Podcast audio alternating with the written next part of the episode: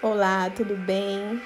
Que a paz de Deus, o seu amor invada o seu coração neste dia. E hoje vamos ler Romanos 8, do 34 ao 35, que diz assim: Quem nos condenará então? Ninguém, pois Cristo Jesus morreu e ressuscitou e está sentado no lugar de honra, à direita de Deus, intercedendo por nós. O que nos separará do amor de Cristo? Serão aflições ou calamidades? Perseguições ou fome, miséria, perigo ou ameaças de morte.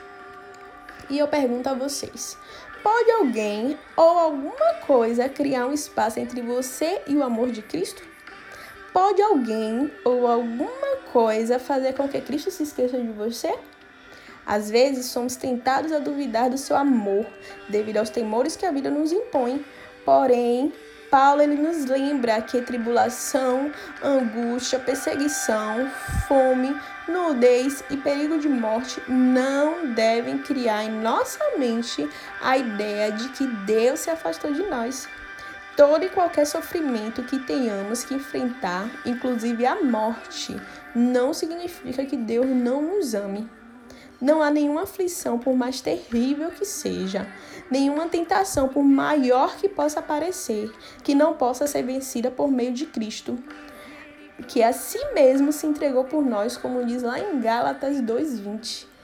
Esse amor onipotente, eficaz e protetor não nos poupa de tragédia, tragédias nesta vida, mas ele nos conduz em segurança para a alegria eterna com Deus.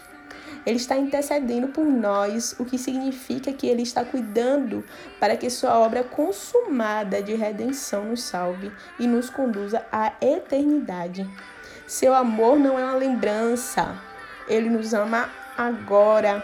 Ele nos amou ontem e ele continuará a nos amar para sempre. Nada e ninguém pode nos separar do amor de Cristo, somente nós mesmos. A escolha é nossa, temos o livre-arbítrio. Um amor que nos é dado gratuitamente, abundantemente, deseja que nós o amemos também em toda e qualquer circunstância. Você é amado do Pai, Ele não lhe abandonou. Você não está só. Ele não perdeu o controle de nada. Ele te ama incondicionalmente. Ame-o. Que Deus te abençoe e traga um amor incondicional ao seu coração neste dia. E que você viva o amor do Pai na, em toda a sua plenitude também.